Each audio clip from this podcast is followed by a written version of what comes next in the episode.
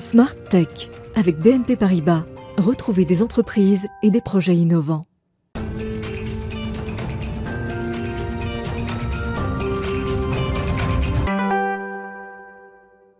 Bonjour à tous, bienvenue dans Smart Tech dans cette édition du vendredi qui est l'occasion de découvrir une personnalité et à travers elle une activité. Aujourd'hui, je reçois un docteur en mathématiques qui a choisi de devenir investisseur.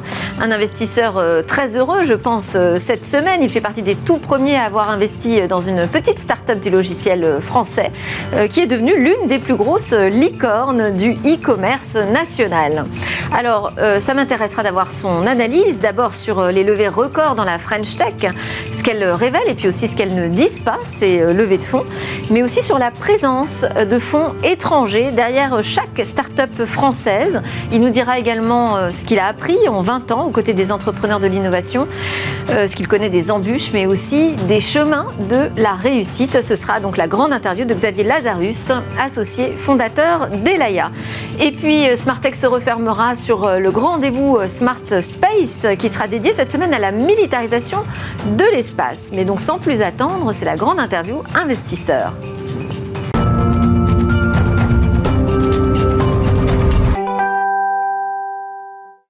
Je suis donc en compagnie d'un homme heureux, Xavier Lazarus. Bonjour, merci beaucoup d'être avec nous. Vous êtes, euh, je le dis, associé, je l'ai dit, pardon, associé fondateur d'Elaya Partners. Euh, vous passez donc une excellente rentrée euh, professionnelle, n'est-ce pas?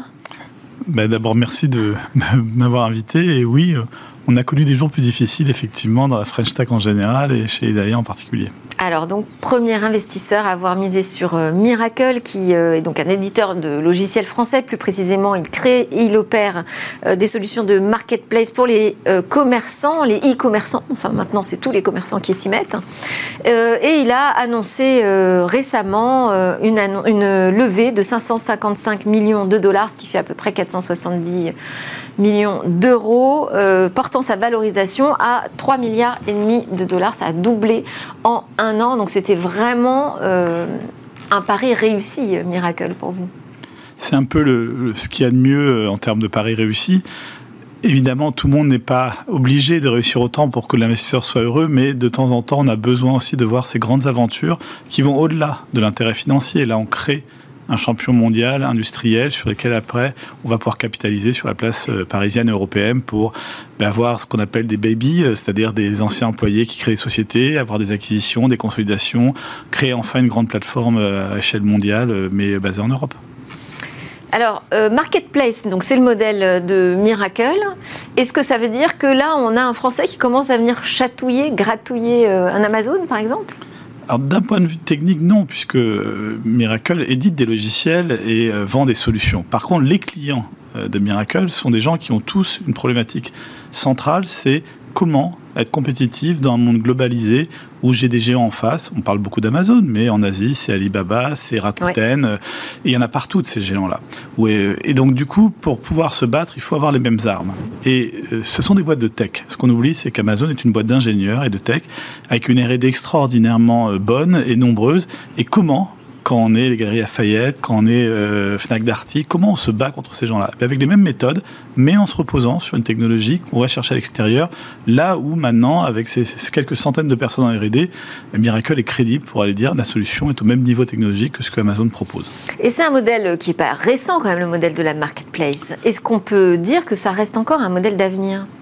Alors, c'est pas un modèle récent parce que si on prend même les grands magasins, ce sont des marketplaces puisque quand on a un corner d'une mmh. marque dans un grand magasin, c'est juste une marketplace. Donc, le concept de place de marché, ça doit être aussi vieux que le commerce existe. Par contre, ce que l'on a aujourd'hui, c'est qu'on a un effet extraordinaire qui est un effet de mondialisation puisque n'importe quel client peut acheter n'importe quoi, n'importe où puisque on est à un clic du concurrent sur Internet. Donc, quand on a la chance, quand on est un e-commerçant, d'avoir un client qui est chez nous, il faut qu'il achète et il faut qu'il achète le maximum. Et on ne peut pas avoir tout le stock mondial de toutes les offres. Donc la plateformisation pour euh, les grands retailers, mais aussi dans le monde B2B, est nécessaire aujourd'hui pour que le client qui vienne fasse l'achat chez nous et pas ailleurs, parce que tout simplement, il a une demande qu'il ne trouvera pas. Mais là, on, va, on, voit déjà, on va voir, on voit déjà se multiplier ces petites places de marché. Euh, euh, est-ce qu'on n'est pas sur un effet, on, soupçonne un effet bulle aussi, hein, quand on voit les levées de fonds plus globalement de la French Tech, je sors même de la question de la marketplace. on se dit, est-ce qu'il n'y a pas un emballement là sur les startups de la tech?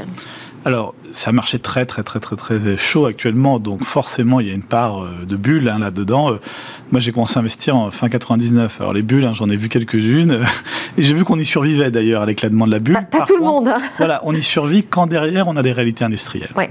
Et Miracle est un acteur du logiciel de très haut niveau, de premier niveau mondial, avec une R&D, avec des actifs, avec des clients, avec du chiffre d'affaires, avec de la rentabilité, avec de la croissance. Et bien sûr, nous, en tant que bon investisseur, sur un nouveau tour comme ça, on dit, bon, ben, si tout, va bien, tout ira bien. Mais qu'est-ce qui se passe si ça va mal? Et on se rend compte que non, c'est une société qui va être robuste et qui va survivre, quel que soit le scénario. Donc il y aura des réussites, il y aura des choses qui peut-être auront gonflé un peu vite et se dégonfleront derrière. Mais quand la bourse monte, toutes les sociétés de la bourse ne montent pas non plus. Donc c'est quelque chose tout à fait euh, prévu, attendu et euh, il y aura forcément des choses un peu plus décevantes. Et la base solide industrielle, là, c'est parce qu'on a euh, un éditeur de logiciels, en fait, il y a un savoir-faire. c'est Daniel Glasman qui nous disait, quand on a un, code, enfin, on a quelque chose voilà, de concret qui a une valeur. C'est de la propriété intellectuelle globalement. Donc ça, c'est notre thèse d'investissement chez Laia. Nous, on investit dans toutes les innovations de tous les secteurs, mais par la technologie et par l'outil. Donc on a des relations académiques, on fait de la deep tech, on fait des, logiciels compliqués. Dans le cas de Miracle, on se dit une marketplace, c'est assez facile. Bah oui, une tuyauterie pour refroidir euh, un réseau, c'est assez facile, mais quand on refroidit une centrale nucléaire, puisque globalement, ce que fait Miracle, c'est qu'ils sont branchés sur le cœur du chiffre d'affaires du client. Vous avez intérêt à ce que ça fonctionne. Et donc, faire fonctionner à grande échelle, avec les pics du Black Friday, etc., c'est de la très haute ingénierie. Et donc là, on crée un actif. Et cet actif-là, il se développe commercialement. Et du coup, on commence à avoir une valeur qui commence à être un socle sur lequel on peut construire. Donc on a commencé à aborder cette question des levées de fonds euh, dans la French Tech, euh, d'un certain emballement euh, qu'on constate. Ce qu'on ne voit pas et ce que ne disent pas ces levées forcément de manière très évidente, c'est qu'il y a beaucoup d'investisseurs étrangers derrière. En l'occurrence sur Miracle, je crois qu'Elaya est le seul français. Alors on est le seul français et, souvent d'ailleurs ce qu'on constate, c'est que dans certains champions, le français de service, entre guillemets, eh ben, il est là au début. Parce que quand la société se développe. il semble assez naturel. C'est très naturel. Start-up nationale. Euh, voilà. Mais c'est surtout très logique aussi euh, par euh, le développement industriel de la société. À chaque passage d'une étape à une autre, la société a besoin d'étendre ses partenaires, d'étendre son marketing, sa notoriété. Et donc, si, si on ouvrait l'Asie massivement, on irait chercher un actionnaire asiatique. On l'a fait pour Criteo, où les Français étaient là au premier tour, puis les Anglais, puis les Américains, puis les Japonais. Et c'était vraiment l'empreinte de la société. Donc pas de quoi s'inquiéter, en fait. C'est très naturel. Au contraire, c'est plutôt une bonne nouvelle. Après, si euh, le premier investisseur français disparaît, en fait, si ces entreprises finissent par être rachetées par euh, d'autres entreprises plus grandes, plus grosses et étrangères, est-ce que ça, ça repose la question de la viabilité de notre écosystème? Alors, ça, le, ça la poserait si on n'est que vendeur. Donc c'est pour ça que c'est important de créer des plateformes aussi d'acquisition et on espère qu'un Miracle ou d'autres vont devenir des véritables plateformes d'acquisition. Un Content Square est en train d'acheter, Vodou vient d'acheter une société. Donc il faut jouer le jeu de la mondialisation, mais pas en étant une victime ni un prédateur. Il faut jouer à l'achat et à la vente. Aujourd'hui, personne s'inquiéterait d'un achat d'un Airbus, un EDF à l'étranger, pourquoi faudrait-il que nos startups n'achètent pas à l'étranger aussi? Donc, il faut qu'on crée des champions pour pouvoir équilibrer la balance. Si on n'y arrive pas, est-ce qu'on a les moyens? Parce que euh, on parle beaucoup de ces euh, grands monopoles, enfin en tout cas des des, plateformes géantes qui, en rachetant tout ce qui commence à émerger, cassent l'innovation. Est-ce que nous, on a les moyens aussi de racheter au même niveau, à la même, au même rythme, je dirais, que les autres? Alors pas encore, évidemment et peut-être jamais parce qu'il y a des endroits dans certains secteurs, c'est trop tard. Ça veut dire qu'il faut faire quoi? Un peu de protectionnisme? Alors non, ce qu'il faut surtout, c'est euh, espérer, et je le vois dans le marché, que la génération d'entrepreneurs qui arrive, elle n'est pas là pour gagner 10 millions d'euros et sortir du jeu. Parce qu'il faut résister à ces achats des ah GAFAM. Les GAFAM, ils achètent rarement en milliards, ils achètent plutôt en dizaines de millions. Ils prennent le talent très tôt et tuent l'innovation locale pour l'importer chez eux. Il faut résister à ça. Et on a des entrepreneurs qui maintenant ne veulent pas vendre leur société. patient, en fait. Il faut être patient, il faut avoir l'ambition au-delà de l'argent. Et ça, c'est quelque chose qu'on espérait depuis des années que ça ait lieu. Ça a lieu dans plein de secteurs en France. Hein. On ne peut pas dire que dans le luxe, les gens euh, vendent vite et soient pas patients. Hein. Donc il y a des endroits où les gens sont patients et construisent des empires. Maintenant, je pense qu'on est au début de ça en tech. Alors justement, vous, je disais, vous côtoyez euh, les échecs et aussi les réussites hein, dans le monde euh, de l'entreprise. Il y a des points communs entre ceux qui s'épanouissent, qui dépassent même ce qu'on attendait d'eux? C'est assez compliqué, mais on a quand même des caractéristiques communes. Déjà, ils sont rarement seuls. C'est une équipe. C'est-à-dire que c'est très compliqué d'avoir une personne seule qui incarne l'intégralité de toutes les facettes qui sont la R&D, la vente, la communication. Donc souvent peut-être au départ ils peuvent être seuls, non Quand même? C'est les meilleurs généralement dès le départ et, ça, et ils prennent des gens avec eux sur les endroits où ils sont un peu plus faibles entre guillemets. Donc déjà c'est une caractéristique, c'est qu'ils créent une équipe. Ensuite l'autre chose derrière c'est que ils ont une ambition par étape. Nous on ne croit pas à quelqu'un qui dit on est trois dans un garage, on va valoir 10 milliards. Cette personne là, si elle le dit la probabilité qu'elle échoue ou qu'elle se désintéresse en cas de difficulté est très élevée. Par contre, quelqu'un qui dit je fais une première étape de sortir de mon garage, puis une suivante, puis une suivante, puis une suivante, mais qu'il n'y a pas de limite dans son ambition, il y a juste des étapes, ces personnes-là réussissent à mieux. Et enfin, la dernière chose, c'est que il faut incarner ce qu'on fait, il faut incarner son entreprise, et souvent les gens sont des experts passionnés de leur sujet. Si vous parlez avec Philippe Corot, l'entrepreneur de Miracle, en fait les marketplaces, il a une vision depuis plus de dix ans sur le sujet, et il a juste raison, c'est tout. Ouais, c'est pas de l'opportunisme, pas seulement en tout cas. Euh, alors, vous êtes aussi membre du conseil consultatif euh, du Lab BPI France, qui est un groupe de réflexion euh, interne qui est dédié à l'entrepreneuriat. Est-ce que vous échangez sur ces questions-là? Parce qu'on a l'impression que BPI France investit beaucoup dans la French Tech, mais est-ce qu'elle mise sur certains projets plus que d'autres, avec cette vision justement d'un chemin de la réussite que vous commencez, vous, à comprendre? C'est vraiment l'intérêt d'un acteur comme BPI qui est un peu partout. Donc, ils ne sont pas actionnaires de Miracle, mais ils le sont par nos fonds en fait. Donc quelque part déjà, ils font un travail très important de soutien général. Et euh, aujourd'hui, c'est facile d'investir dans la tech. Mais quand on a lancé ce fonds-là en 2012, c'était très difficile. Et heureusement que BPI était là pour nous soutenir. Donc quelque part, ils font leur métier d'amorceur de l'amorçage, d'amorceur des succès. Derrière, ils ont aussi une réflexion stratégique sur c'est quel est l'avenir de notre pays? Notre pays, c'est de démultiplier l'entrepreneuriat et de pas seulement envoyer nos euh, nos élites euh, remplir les, les, Airbus, mais aussi les Goldman Sachs. Et ça, ce rôle-là est très bien joué, très bien incarné. Et c'est vrai que le lab réfléchit à ce que sont les entrepreneurs. Et on n'oublie pas que le tissu entrepreneurial, c'est une réussite pour quelques échecs, mais aussi beaucoup de poids moyens qui sont fondamentaux qui sont le fameux Mittelstand allemand et qu'on n'a pas encore assez en France, qui sont les ETI. Et faire une ETI, c'est déjà un très beau succès. Et donc, BPI a ce rôle vraiment, vraiment large euh, de, promouvoir l'entrepreneuriat en France. Est-ce qu'il y a des, modèles qui vous inspirent quand on voit que tout a démarré dans la tech en Silicon Valley? Est-ce qu'on va regarder justement comment il fonctionne, comment ça marche, euh, comment cet entrepreneuriat là-bas peut être importé ici? Est-ce que ça fait partie des choses sur lesquelles on, travaille? Je dirais, c'est pas une personne en particulier, c'est très difficile de mettre un nom et, surtout. Euh, un Steve Jobs, on, lui a rendu hommage euh, cette semaine. Est un génie des affaires, mais c'est pas forcément une personne admirable sur tous les angles. Et surtout, c'est pas c'est pas nécessairement un grand penseur. C'est qu'une erreur aujourd'hui, c'est de croire que Zuckerberg et autres, ce sont des, philosophes. Non, ce sont des, génies des affaires. Et donc, du coup, on peut avoir aussi envie d'admirer des gens en tant que personnes qui sont plutôt désintéressés. Par contre, ce qui est admirable dans la Silicon Valley, euh, avec certaines limites actuelles, c'est euh, la création d'un écosystème et la création d'une conviction que, euh, en fait, il n'y a pas de limite. Et ce travail collectif de, de, de, de l'éducation supérieure à Stanford, qui n'est pas du tout la même qu'en mm-hmm. Europe, jusqu'à la prise de risque, jusqu'à l'investissement personnel, ça c'est ça, c'est la beauté du système. Et notamment, on a beaucoup copié les modes de fonctionnement des grands fonds américains et le fait que dans un fonds américain, c'est pas une marque, c'est pas un asset manager, c'est un groupe de personnes, comment on vote, etc. Donc nos modèles sont là-bas, nos modèles qui ont fonctionné sont là-bas. Après, c'est pas une personne en particulier, c'est une collection de gens qui ont fait ça.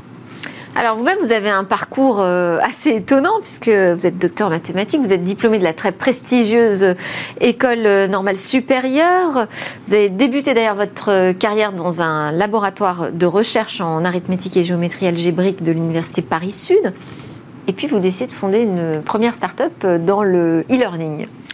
Alors, c'est la beauté de notre système, c'est que pour avoir accès à ces écoles, on signe un engagement décennal, donc on ne se pose pas de questions pendant 10 ans on étudie, on fait de la recherche, on enseigne. J'ai beaucoup enseigné, y compris collège-lycée.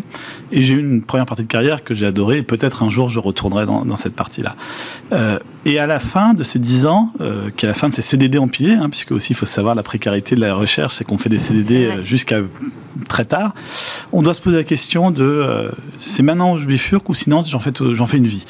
Et autant les sujets me passionnaient et continuent à me passionner, autant la solitude et non premier, c'était un peu trop dur pour moi. Je suis une bête sociale, j'ai besoin d'interaction et, les mathématiciens sont brillants, mais c'est quand même pas les gens les plus euh, extravertis du monde. Donc j'ai compris que en fait, en tant que personne, je n'allais pas trouver mon compte, même si d'un point de vue intellectuel, j'étais dans l'endroit euh, le plus intéressant euh, du monde. donc là, ici, il faut faire quelque chose d'autre. Et j'avais fait trop d'études, donc repartir sur un cycle d'études, c'était pas possible. Et j'ai eu de la chance. Là, c'est de la chance parce que c'est lié à ma date de naissance et à mon lieu de naissance. Au moment où je me posais cette question, c'était la deuxième partie des années 90. Et l'Internet, qu'on utilisait depuis longtemps à l'université comme outil, était en train de devenir autre chose. On ne savait pas quoi. Et donc, quitte à ne savoir rien faire, autant faire apprendre un truc nouveau. Donc, j'ai appris à coder. Euh, on a commencé à faire des sites web avec quelques copains qui sont euh, aujourd'hui des gens très haut placés de la French Tech aussi. C'est-à-dire comme quoi euh, on s'est tous retrouvés avec le même, âge, au même moment, et la même question ouverte. Et, et là, je me suis dit, bon, bah, je suis prof, donc je peux inventer qu'un produit possible, c'est de l'enseignement assisté par ordinateur. On a essayé de faire un produit, ça a marché suffisamment bien. On a créé une petite société et j'ai découvert la start-up et je me suis dit, en fait, ça, ça me plaît. et vous la revendez et on vous retrouve alors dans le secteur bancaire. Et donc là, ici, on a eu la chance aussi d'avoir, d'avoir assez tôt un partenaire qui a après pris le contrôle de la société.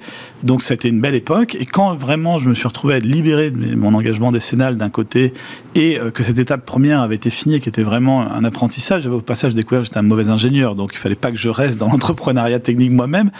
Euh, ben, le hasard des rencontres, le réseau des anciens élèves, on me propose de rejoindre une petite banque qui était indépendante à l'époque et qui est après devenue finale du Crédit Agricole, qui se lançait dans, on était en fin 99, donc ils se lançait dans l'investissement et disait nous on sait investir mais on ne sait pas exactement ce qu'est une start-up, est-ce que tu veux essayer? Il y avait la lumière, il faisait chaud, je suis rentré et voilà, j'en suis jamais ressorti. Et là, vous découvrez euh, le capital risque? Dès le départ, euh, le capital risque est dès le départ technologique. Sur le logiciel, sur les choses de haute technologie, c'est une banque très, très technique qui, euh, qui avait besoin du coup de, de, conserver un avantage technologique, donc dans les sujets d'infrastructure, sujets de calcul, les sujets de, de, data déjà, même si on n'appelait pas ça de l'intelligence artificielle, c'était de la data. Et euh, donc dès le départ avec cette thèse qui est c'est une révolution, révolution, technologique, donc on investit dans la technologie. Et là vous avez plus un rôle de conseil, en fait, d'éclaireur sur euh, Alors non, non, on a les entreprises sur lesquelles il faut miser. On a créé un fonds dès le départ, et là deuxième coup de chance, il y a une crise. Alors pourquoi c'est un coup de chance d'avoir une crise? On se dit ben non, c'est pas un coup de chance, si, parce que quand on démarre dans un secteur à la mode, il y a beaucoup de gens, donc trouver sa place est difficile. Mais quand ce secteur, 18 mois après l'été 2001, plus personne n'est intéressé, mais il reste un portefeuille, il reste de l'argent, il faut gérer tout ça, et plus personne n'a envie de le faire. Et donc de on va dire, analyste euh, qui démarrait. 18 mois après, je suis en charge d'un petit portefeuille de 15 millions avec des belles sociétés euh, comme SmartTrade, qui est un éditeur aujourd'hui massif de logiciels euh, financiers, ou Meiosis, qui a été vendu à IBM et qui a aussi donné un de mes associés aujourd'hui chez Laia, puisque le, le CEO fondateur, Marc, nous a rejoint maintenant en tant que partenaire chez Laia. Donc là, vous cofondez euh, ce, fonds, donc euh, Elaya. Euh, vous êtes au bord de combien de, sociétés aujourd'hui? Moi, je dois être à 7-8 à peu près. On essaie de ne pas dépasser 10 par personne pour pouvoir justement passer du temps avec les entrepreneurs. Mais il y a des sociétés qui prennent beaucoup de temps et d'autres moins de temps. C'est toutes des entreprises de la tech? On est toutes dans la tech. Maintenant, on fait plus Voire même de la deep tech? Et on fait de la deep tech, voilà. Là, c'est euh, une autre affaire quand même, la deep tech, parce que ça veut dire qu'on euh, mise sur euh, des technologies qui sont encore en phase de laboratoire. Mmh. Donc il faut mettre beaucoup d'argent, j'imagine, longtemps, sans être sûr qu'à la fin, il y aura un business model. Alors c'est le cas de certaines, où on est en train de financer le passage de la recherche au produit. Il y a aussi de la deep tech qui est beaucoup plus applicable. Et puis la deep tech numérique, toute l'intelligence artificielle, aujourd'hui ça semble standard, mais il y a 5 ans c'était dans les labos encore que ça s'inventait. Il faut un ordinateur globalement pour essayer. Donc c'est pas très cher de, de, tester et on voit assez vite si ça marche ou pas. Donc on a des cycles longs, des cycles courts et on a créé des fonds dédiés avec des équipes dédiées et notamment, une chose très simple, c'est les CV des gens qui investissent dans la deep tech. On est une quarantaine aujourd'hui chez Elaya, on a sept docteurs. Dans les autres fonds, il n'y en a jamais un, parce qu'on considère qu'à euh, faire un doctorat, c'est une, une, diversion, alors qu'au contraire, faire un doctorat, c'est comprendre la question ouverte et c'est pouvoir euh, parler avec un chercheur qui devient entrepreneur. Sept docteurs dans un fonds d'investissement, mais c'est vous qui les avez recrutés? Alors, oui, parce que euh, même si maintenant on est plusieurs à recruter, c'est plus qu'on a, on a des valeurs communes et une génétique de pensée commune et sont, ils sont venus naturellement. Et puis parce qu'aussi, bah, quand, quand on a eu la chance de travailler dans un laboratoire, même partiellement, même peu, on a juste plus peur et on comprend euh, quelle est la façon de parler et les façons de récupérer de l'information. Et en plus, ces docteurs, souvent, ont eu après un parcours d'entrepreneur ou d'investisseur, ce qui fait qu'ils sont assez compatibles finalement avec ce qu'on fait. Et derrière, donc, euh, ce que vous dites, c'est que derrière, on peut imaginer un business model quand on est encore à la phase de laboratoire? Alors, c'est un portefeuille qu'il faut créer, et dans le portefeuille, il faut équilibrer ses risques. Donc, un portefeuille où il y aurait que des phases de laboratoire sur que les mêmes sujets, bon, bah, ça passe ou ça casse. Dans un bon portefeuille, là, on a du quantum computing, on a des sociétés en sciences de la vie, on a des matériaux, on a des sociétés qui sont en train de créer des choses absolument euh, avant-gardistes, et on a un risque que ça ne sorte jamais. Puis on en a d'autres qui sont en train d'exécuter de l'application de la deep tech numérique. Donc, la création d'un portefeuille équilibré, avec nos partenaires académiques, qui sont aujourd'hui PSL d'un côté et NRIA, sont deux grands partenaires académiques, nous permettent aujourd'hui d'adresser le fait que pour l'investisseur, ça sera rentable, puisque tout ce que l'on fait a vocation à être rentable. Ça sera aussi très intéressant parce qu'ils ont accès à une information euh, absolument euh, extraordinaire. Et on va prendre dedans quelques paris qui peuvent casser, mais si ça passe, alors ça c'est extraordinaire. Donc vous n'avez pas vraiment renoncé à vos premières amours. Euh, J'ai vu aussi que vous étiez membre du conseil d'administration de l'ENS on n'arrive pas à se refaire complètement. Alors, on va terminer euh, cet entretien avec euh, des questions, une interview express, et vous répondez assez rapidement, si possible. Je commence par euh, vos rêves. Mon, rêve réellement, c'est que France et tech soient des mots qui aillent complètement ensemble. Vos peurs? Ma peur, c'est de ne pas avoir le temps de réussir parce que c'est quand même assez lent parfois. Est-ce que vous avez une grande interrogation? Mon interrogation, c'est euh, comment euh, certaines des choses que l'on fait vont s'inscrire dans un problème plus massif que j'arrive pas vraiment à bien adresser, qui est le changement euh, climatique. On a reçu d'ailleurs un investi, une investisseuse d'ailleurs, spécialiste de ces questions. Est-ce que vous avez aussi une idée fixe?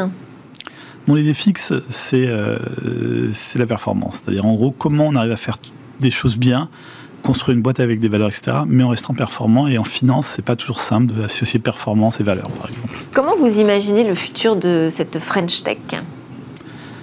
Euh, Il y aura au moins un gros soubresaut, mais je pense qu'on a créé les bases solides pour que euh, la tech soit un des piliers du développement économique du pays. Et ce serait une French Tech? On passerait pas à une dimension européenne? La French Tech, ce sera un terroir, mais c'est l'Europe ou rien. Et vous, dans 5 ans, vous voyez où? Je pense que je fais la même chose. Euh, quand on est enseignant-chercheur dans l'âme, on travaille toute une vie sur un sujet et en se disant que peut-être à la fin ça valait la peine ou pas. Ben, quand on est investisseur, c'est pareil. Donc ça sera ma vie, ça sera être investisseur. Dans 5 ans, je serai toujours. Merci beaucoup, Xavier Lazarus, associé fondateur chez Elaya.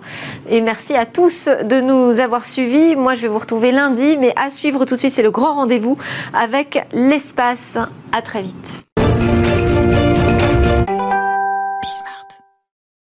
Bonjour et bienvenue dans Smart Space, votre rendez-vous dédié à 100% au business et à l'exploration spatiale. Et aujourd'hui, on va parler de la militarisation de l'espace. Après la terre, la mer et les airs, l'espace est-il en train de devenir le quatrième terrain d'opération militaire? Réponse avec nos invités en plateau.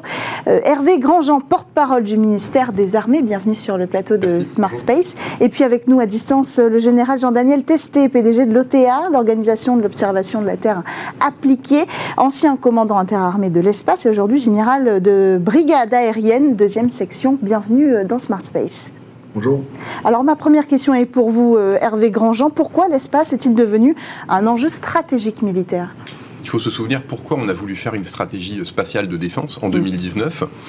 D'abord parce que le spatial est absolument indispensable pour la bonne conduite de nos opérations militaires. Je vous prends un seul exemple. Quand en 2018, on a frappé les usines chimiques de Bassar el-Assad, mhm. c'était suite à un raid de Rafale qui partait de la base aérienne de Saint-Dizier. Mais avant de faire ce raid, il fallait des images de renseignement, donc des images d'observation de la Terre.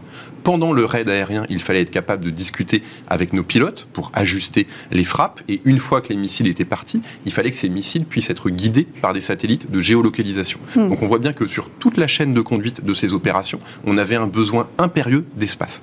Ça, c'est le premier point. Le deuxième point, c'est que le spatial, c'est indispensable pour l'économie de tous les Français, pour vous, pour moi. Quand vous commandez une pizza, quand vous réservez euh, un logement euh, pour des vacances, eh bien, on estime que chaque jour, chaque Français utilise entre 10 et 40 satellites. Donc s'il y a des menaces sur les satellites dans l'espace, c'est une menace sur toute l'économie française, et c'est notre travail, nous, ministère des Armées, que de protéger aussi euh, l'ensemble des Français.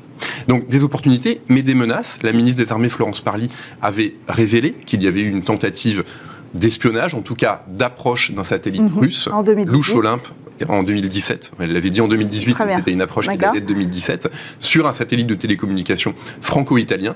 Et donc, nous avons besoin de nous protéger vis-à-vis de euh, ce qui devient un espace contesté. Hmm. Euh, Général Jean-Daniel Testé, effectivement, l'espace a toujours fait partie, euh, en tout cas a eu un rôle à jouer dans les forces armées, qu'elles soient sur terre, dans la mer ou dans les airs. Qu'est-ce qui est nouveau aujourd'hui dans, l'enjeu stratégique je pense que comme vient de le dire Hervé Grandjean, je vais juste reprendre un petit peu ce qu'il a dit et puis pour, pour ensuite répondre à votre question et remettre les choses en perspective et mettre quelques chiffres dessus. Grosso modo, aujourd'hui, les satellites d'observation dont il a parlé réalisent euh, plus d'une centaine d'images quotidiennement. Donc ces images alimentent les services de renseignement et les, unités opérationnelles pour qu'ils puissent, euh, puissent être utilisées dans, des missions, dans des missions euh, de quotidiennes. Donc ça, c'est, je dirais, un chiffre assez important. On a plus de 100 images qui sont prises tous les jours par les satellites, les satellites militaires français. De la même façon, les satellites de télécommunication, nous en avons euh, trois actuellement à notre service et ils alimentent, ils permettent de transmettre les ordres de la métropole vers les, zones d'opération et les comptes rendus de la zone d'opération vers la métropole, ce qui fait qu'il y a quasiment un suivi, je dis pas permanent, mais en tout cas très régulier et très fréquent de ce qui se passe euh, très loin de notre, de notre territoire. Depuis, de, enfin, on, arrive à avoir des remontées d'informations depuis Paris, vers Paris, de façon très régulière. Et enfin, la géolocalisation, comme l'a dit Hervé Grandjean aussi, euh, permet de guider nos, nos, nos, avions, nos navires et nos, véhicules terrestres avec énormément de précision et garantit, en plus de l'efficacité, je dirais, sur le terrain, l'efficacité opérationnelle, garantit aussi la sécurité, puisque maintenant on est capable de savoir précisément où se situent tous nos moyens et en particulier de les, de les, de les, de les localiser pour, pour les protéger. Hmm. Donc c'est vraiment trois, trois, trois domaines qui sont très importants.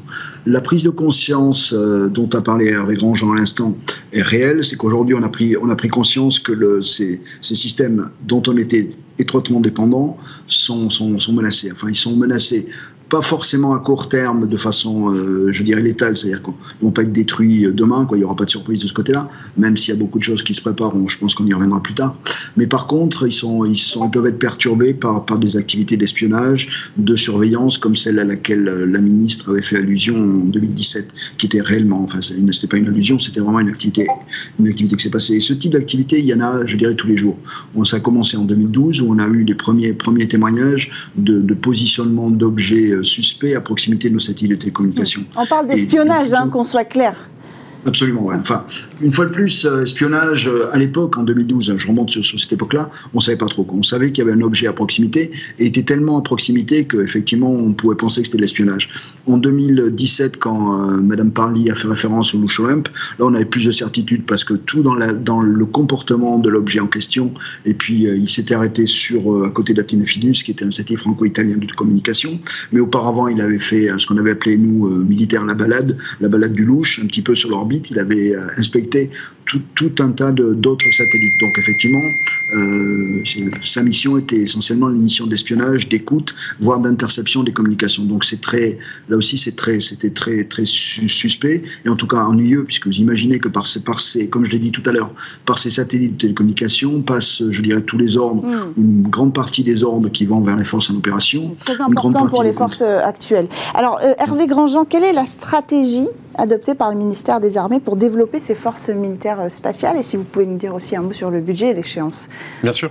Alors effectivement, pour parer à ces nouvelles menaces, euh, celles dont on vient de parler, le fait aussi qu'il y ait de plus en plus de satellites dans l'espace. Aujourd'hui, il y a 1500 satellites en orbite. On estime que dans 10 ans, il y en aura euh, 7 fois plus. Il y aura 10 000 satellites dans 10 ans.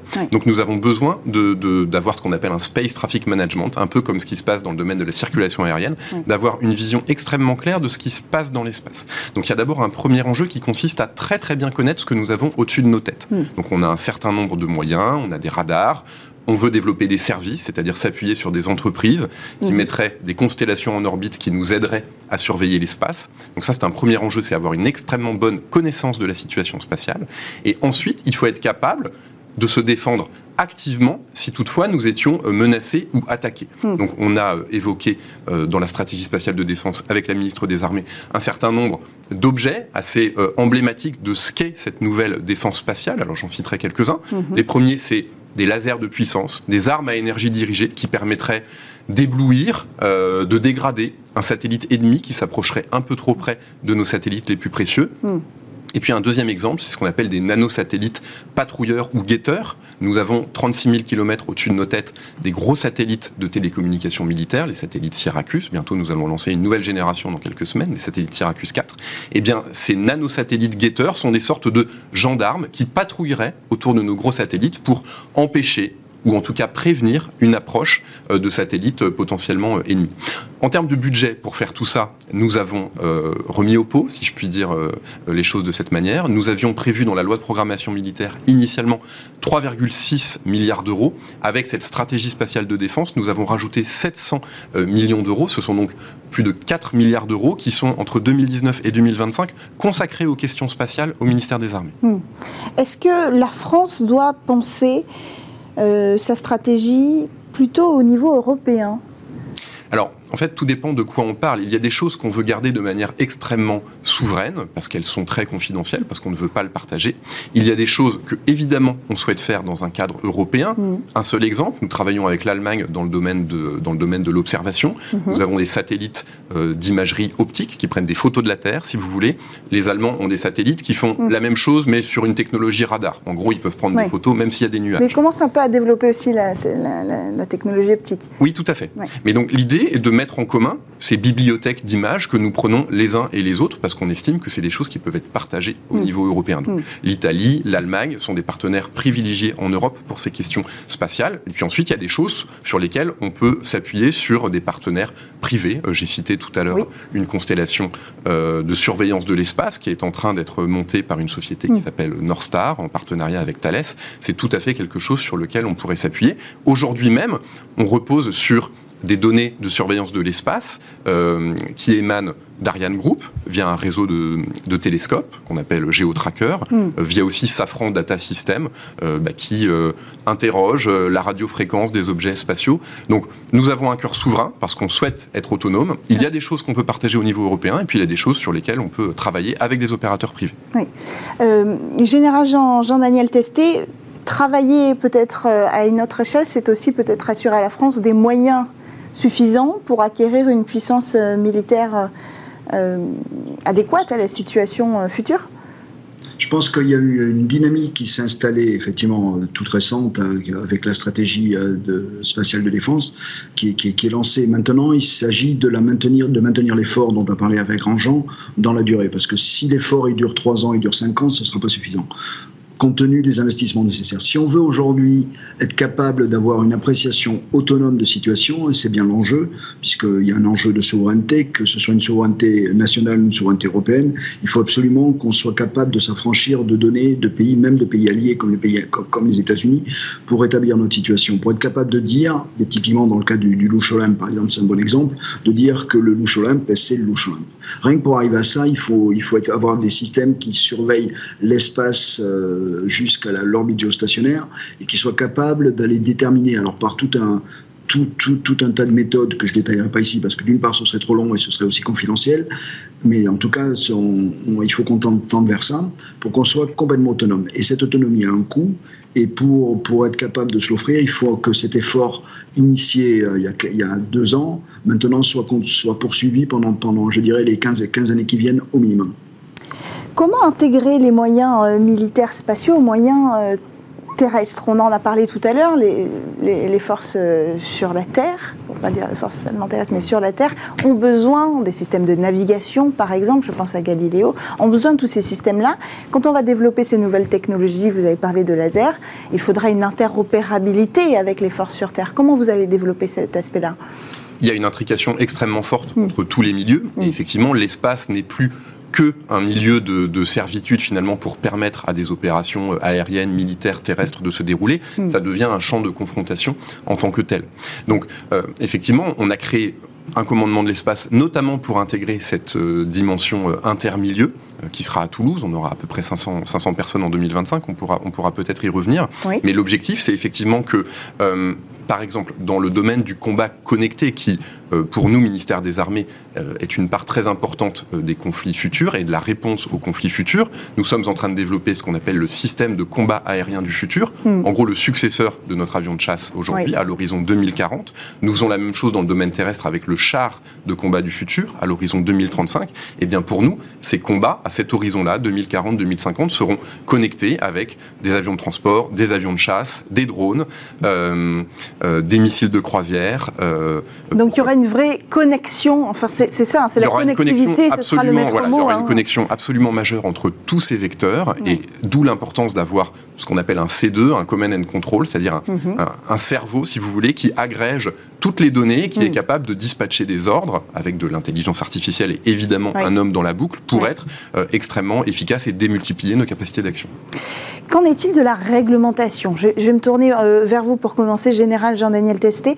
Euh, la seule législation qui existe aujourd'hui, elle date de 1967, c'est le traité de l'espace, qui dit qu'on peut faire à peu près ce qu'on veut, sauf utiliser une arme nucléaire dans l'espace. Alors, c'est même plus précis que, même plus précis que ça. Ce qui est interdit formellement aujourd'hui, il n'y a qu'une chose qui est interdite, c'est le stationnement permanent d'armes de destruction massive dans l'espace. Tout le reste est autorisé, à partir du traité de 67. Donc, avant ce traité, il y a eu des tests vous pouvez peut-être euh, nous, expliquer ça. Et après, ce traité, il n'y a pas de réglementation. Pourquoi est-ce qu'on en est venu là en 67 C'est parce qu'avant, ben, il y avait un peu comme, euh, comme, comme ça s'est passé à, à l'issue de, de, des expérimentations de l'arme nucléaire. Il y a eu des tests d'explosion nucléaire dans l'espace. Et euh, tout, tout, pays confondu, je dirais, parce que là aussi, c'est trop facile de jeter, de jeter l'opprobre sur un, un, en particulier. Donc je pense tout pays confondu. Dans les grandes puissances, la France n'en a pas fait, c'est clair. Mais par contre, tout pays confondu, il y a une cinquantaine d'essais d'explosions de, euh, nucléaires dans l'espace, dont certaines on peut défrayer la chronique parce qu'elles ont été médiatisées. Ça faisait des magnifiques aurores boréales, et bon, pour, pour les spectateurs au sol, mais bon, c'était pas très rassurant quand même. Donc le traité de 67 a prohibé ça, c'est-à-dire que formellement, on n'a plus, depuis cette époque-là, il n'y a, a, plus d'essais de, nucléaires, d'explosions nucléaires dans l'espace. Donc c'est clair. Et puis en plus, ça, ça, peut avoir des, des, des, conséquences terribles, non pas sur, le, sur la population, parce qu'on est quand même très haut, mais aujourd'hui, une explosion nucléaire dans l'espace, ça, ça crée une impulsion électromagnétique qui annihile toutes les, toutes les communications. Donc, grosso modo, si on fait exploser une bombe nucléaire dans l'espace, on n'aura plus de communication par satellite et on n'aura quasiment plus de, GPS puisque les signaux, les signaux seront perturbés et n'arriveront plus vers le sol. Donc, vous imaginez un peu la catastrophe que ça peut produire. Donc, donc il y a ce traité, mais il n'y a pas de réglementation. Il n'y a personne ne va venir. Il n'y a pas d'organisme de répression. Voilà, c'est ça que je veux dire. Vous pouvez réagir aussi, Hervé Grandjean. On est, en train de travailler sur le sujet et Hervé Grandjean y a fait référence tout à l'heure. On parle maintenant beaucoup de space traffic management. Et dans ce cadre-là, qui est euh, un petit peu l'extrapolation, parce que bien entendu ça nous vient des États-Unis, l'extrapolation de l'air traffic management. Alors je m'arrêterai là parce que l'analogie n'est pas du tout pas du tout la même. On ne contrôle pas les satellites hmm. comme on contrôle les aéronefs, ça n'a rien à voir. Donc c'est encore un autre domaine.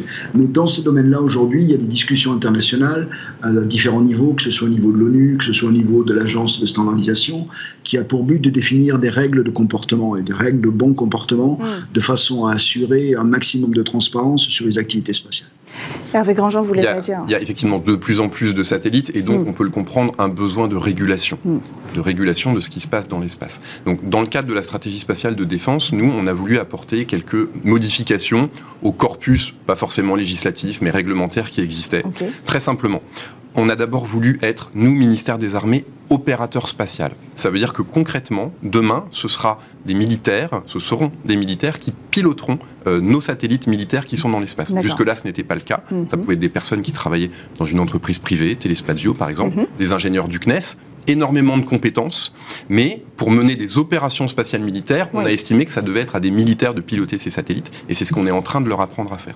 Première modification. Deuxième modification, besoin de réguler un peu plus euh, ce qui peut être fait euh, dans l'espace en termes de services. Il y a des sociétés qui prennent des images de l'espace, mais en fait ça c'est important, c'est des données stratégiques. Est-ce que ces sociétés peuvent les vendre librement sans demander l'autorisation de l'État? Pas sûr, et donc c'est ce sur quoi Il faut en débattre. Il faut créer le débat et, peut-être instaurer une réglementation. Par exemple, il n'y a pas de notion de territoire dans l'espace. En France, euh, en France, euh, dans le monde, on a là les eaux territoriales, mm. tel ou tel territoire, c'est très clair, c'est très délimité. Dans l'espace, euh, dans l'espace, il y a, un principe qui vient du traité de l'espace, qui est un principe de non-appropriation, qui est un principe d'usage pacifique de l'espace, et donc Nous, évidemment, la France, on s'inscrit dans ce cadre-là. Il peut y avoir peut-être des tentatives de prédation, des pays qui réfléchissent à s'approprier des zones spatiales. C'est bien tout l'enjeu de cette stratégie spatiale de défense, de faire en mhm. sorte qu'il bah, y ait une sorte de liberté de circulation et de non-appropriation par qui que ce soit de ce qui est un bien commun pour tous, qui est, euh, qui est l'espace. Et c'est aussi pour ça qu'on veut développer une défense active. Et quand je parle des nanosatellites, quand je parle des lasers de puissance, quand je parle de la surveillance de l'espace depuis l'espace par des constellations, c'est bien pour concourir à cela, au fait que l'espace oui, se militarise d'une certaine manière, mais ne devienne pas euh, un terrain où il y a euh, des conflictualités massives. Oui. Euh, Général Jean-Daniel Testé, il faudrait donc peut-être créer un organisme de surveillance à l'échelle internationale pour qu'il y ait à un moment donné une forme de contrat punitif peut-être?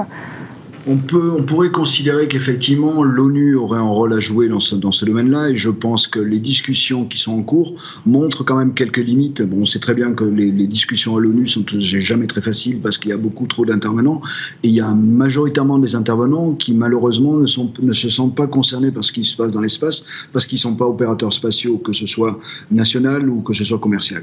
Donc euh, la, difficulté, euh, la difficulté est là. Mais dans l'absolu, si on veut réellement créer un space traffic management efficace, il faudrait qu'on arrive vers une institution supranationale qui soit capable de faire respecter les, règles. Parce que comme toujours, les règles, on a beau les établir, si personne n'est là pour les faire respecter, après on fait un petit peu ce qu'on veut. Et j'en reviendrai, je dirais, à la, à la, couche qui me paraît moi la plus importante, et on en a déjà parlé à plusieurs reprises, qui est la couche de connaissance. C'est-à-dire qu'aujourd'hui, pour être capable d'apprécier ce que font les ondes dans l'espace, de même que ce que font nos propres moyens, ben, il faut les moyens de surveillance performants. On en a déjà parlé tout à l'heure. Donc euh, c'est l'enjeu. Sans moyens de surveillance, euh, autonomes, je veux dire européens ou nationaux, on pourra toujours euh, créer du space traffic management, on sera toujours dépendant de quelqu'un pour authentifier qu'une activité est suspecte ou qu'une activité peut être hostile. Et donc, le, donc le principal, pour moi, le, la couche principale à, à, renforcer et sur laquelle doit être maintenu l'effort qui a été initié il y a quelques années, c'est la couche de surveillance. Vous êtes d'accord avec ça, Hervé Grandjean? C'est la base de tout. On ne peut pas agir euh, intelligemment si on n'a pas une connaissance fine de ce hmm. qui se passe. Donc oui, c'est une première étape. C'est pour ça qu'on a des moyens euh, souverains en France. C'est les radars graves qui permettent de scruter euh, l'orbite basse jusqu'à 1000 km. On est en train de rénover ce moyen. Hmm. On va développer un nouveau moyen derrière. Aujourd'hui, on est capable de capter euh, l'équivalent d'une machine à laver euh, à 500 euh, km au-dessus de nos têtes. demain, l'idée est d'être capable de capter une boîte à chaussures. Voilà, parce que les objets se miniaturisent de plus en plus. Mm. Et donc, on a besoin d'avoir des yeux de plus en plus fins, de plus en plus aigus. Et c'est ce à quoi on travaille. Merci beaucoup, Hervé Grandjean, porte-parole du ministère des Armées, d'être revenu sur le plateau de Smart Space. Merci à vous également, Général Jean-Daniel Testé, d'être venu à distance participer à cet échange sur la militarisation de l'espace. C'est la fin de cette émission. C'était également la fin de Smart Tech. On se retrouve dès lundi sur Bismart pour une nouvelle émission et dans une semaine pour votre émission Smart Space. Bon week-end.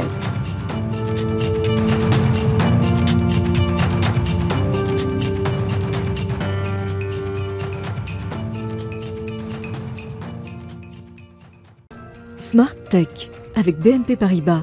Retrouvez des entreprises et des projets innovants.